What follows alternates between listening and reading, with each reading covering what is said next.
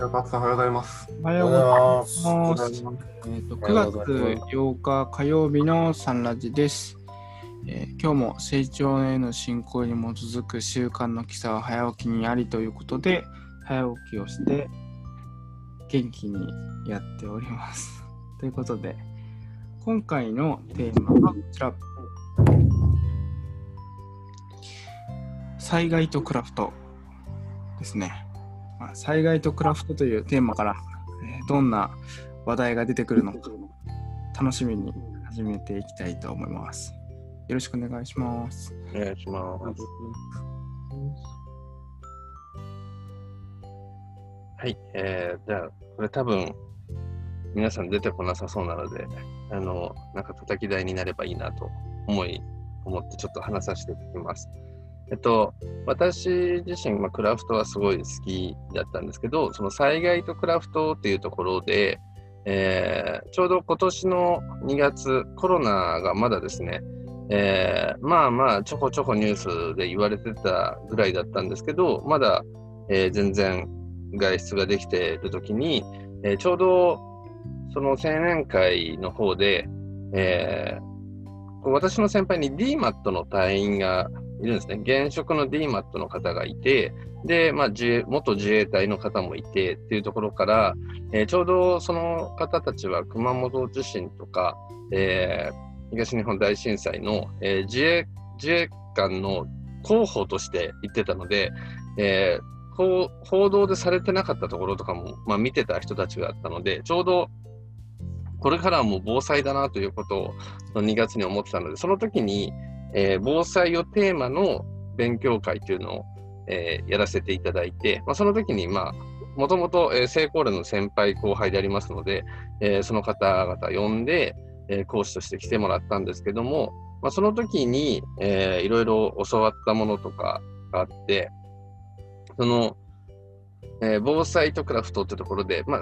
結構皆さんがご存知の新聞紙で作るスリッパとか、えーそれから新聞紙を、えー船型にちょっと、えー折るんですけど、折っていくと、それに、えラップなりビニールなり、ね、ちょっとまあプラスチックのことを考えるとあまり良くないんですけど、か,、えかけると、えそれが器になったりとか、えーコップを作れたりとか、いろいろなんかそういうものが作れたりするんですけれども、ま、そういういったもので、えーまあ、その今この台風が来た中で、えー被災された方々もいっぱいいると思うんですけど、えーまあ本当にだから大変だなっていうのも思いますし、えー明日はもう我が身で、いつ日本全国どこにいてももう今後おそらく災,、えー災害に遭う可能性が非常に高くなってくるだろうなっていう中で、えーじゃあ被災しました。で、元の生活に戻すために、えー全部、新しいものを買いましたっていう生き方をするのか、それとも、えーまあ、その防災というところに意識を当てて、えーもう最初から、えー今のこの日常から作れるものを作っていくのか、えーもしくはその被災はしたものの使えるものはないか、この被災してもダメになっちゃったように見える、このゴミのように見えるものから何か作れるものはないかっていうような、なんか視点にこう切り替わることができたら、えーなんかありがたいなということを思ってまして、まあ、私自身がやったものって言ったら、そうですね、まだ体験で何かを作ったぐらいなものですね。まあ、その中でも、やっぱり新聞紙っていうのは結構、まあ、いろんな面で使えるなということを思ってて、えー新聞離れをしていますけど、えーなんか私んちはちゃんと、まあ、ちゃんととか紙で撮ってて、それが環境にいいのか悪いのかって言ったら、微妙なところではありますけど、なんか新聞紙とかっていうのは、なんかそのままちょっと大切に保管しておこうかなということは思いました。えーあとなんかこんなの作ったよ、こんなの知ってますよっていうお話がもしあったら教えていただきたいなと思っております。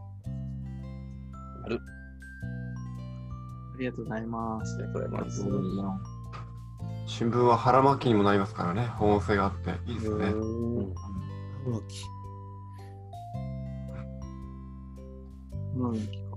便利だな、新聞ボーイスカウトの知恵で習いました。紙。えー、他になんかないですか、ボーイスカウトの知恵。う好きだ。と、なんか、段ボールはあの寝床になるっていうのは有名な。段ボールベッド。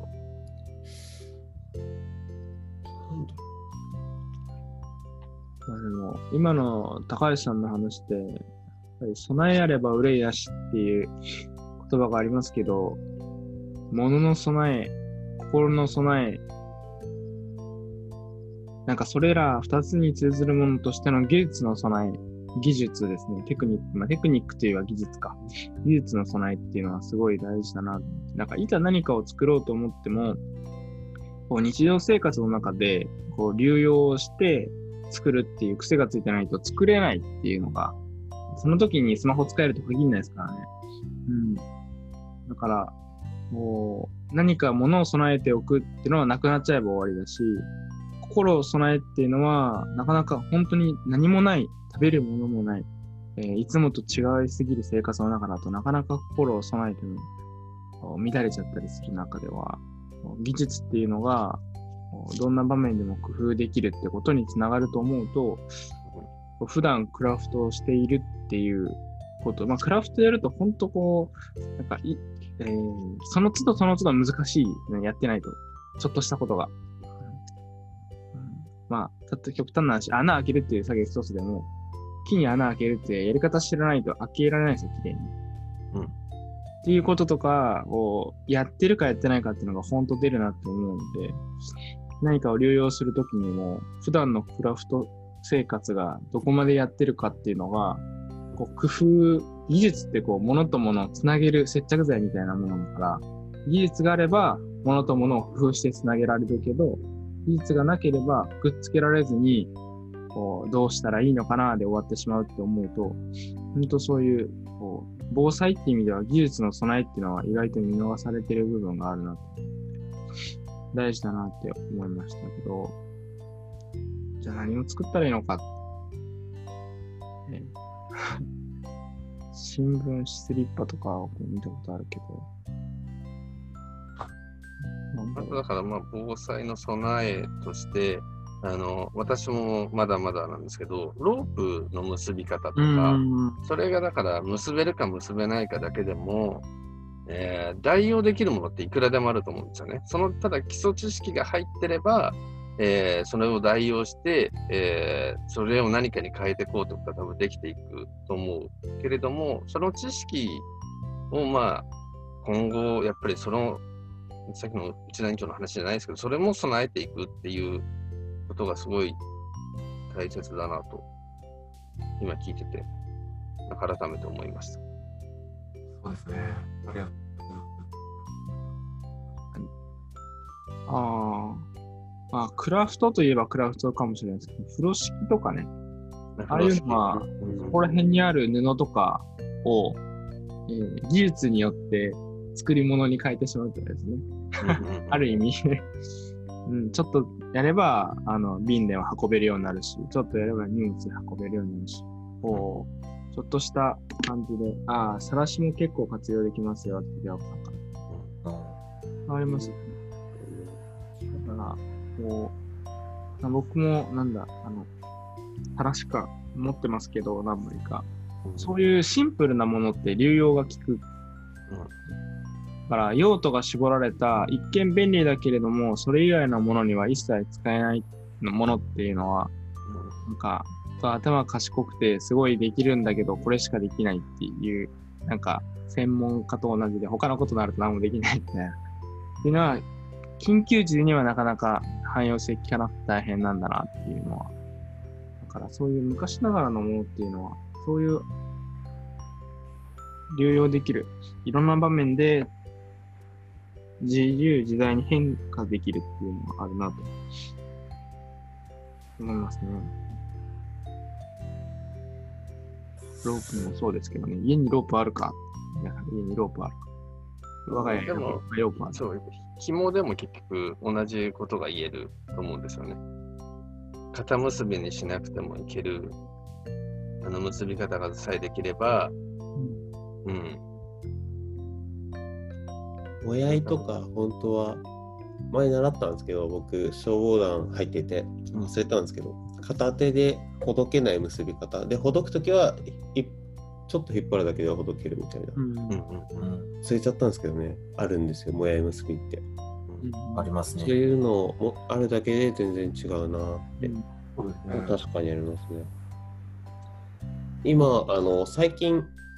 妻の会社でなんか支給された的な防災バッグがあったので持ってきたんですけど、いや、これ使い捨てばっかだなと思って、中身が。あのクラフトクラブのそのコンセプトを思い出すと、まあ、物を作るっていうよりもこういう使い捨てとかじゃなくてあるものを大切にするっていうのをがコンセプトでそう思うと防災グッズを自分でつ用意するっていうだけですごくあの使い捨てを買ってくるじゃなくて今ある今あるけどちょっと使ってないプラのプラコップとかうん。そういうのを集めておくっていう防災バッグを自分で用意するっていうだけですごくいいんだなっていうのをちょっと思ったしあとはその被災した後あの被災地支援何回か行ったんですけど結構ゴミになって大体何でも捨てちゃうみたいな感じになっちゃうんですけどあのまあ衛生的な問題もあるからなんかそうなった時に工夫しながらそのまあ自分が被災したらの話ですけど被災地に支援いた時には何もできないんでその現地の方の指示で動くので、えー自分が被災したらそういう時はなんか工夫しながら、えー、と復興を目指したいなっていうのを思いました。そうですね。なん。かそういう循環させていくっていうのは、なん。か本当に癖がついてないと、こう簡単に使い捨ての方に行っちゃうから、なんか発想がですね、あの、もう使い捨てしか発想に思い浮かばないって人多分すごく多い。その時に循環させようっていう選択肢が出るか出ないかっていうのが、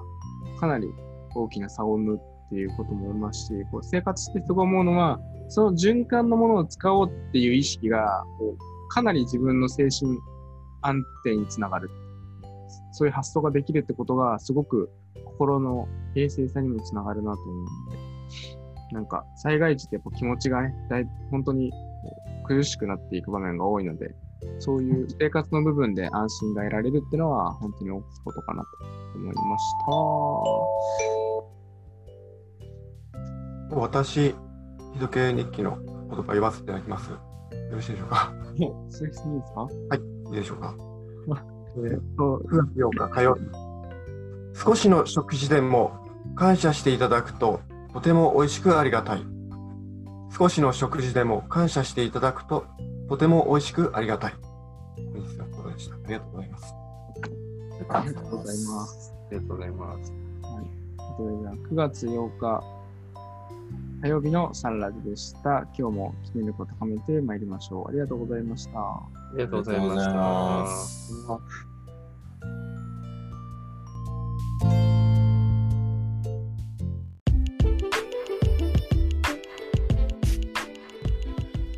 サンラジはその日のゲストでお届け中。毎朝ユニークな語りでゆったり楽しく深めています。もし成長への教えをしっかり聞きたいという方は、道場や地元講師へご相談を、また皆様からの感想、要望、質問、テーマの投稿も大募集中。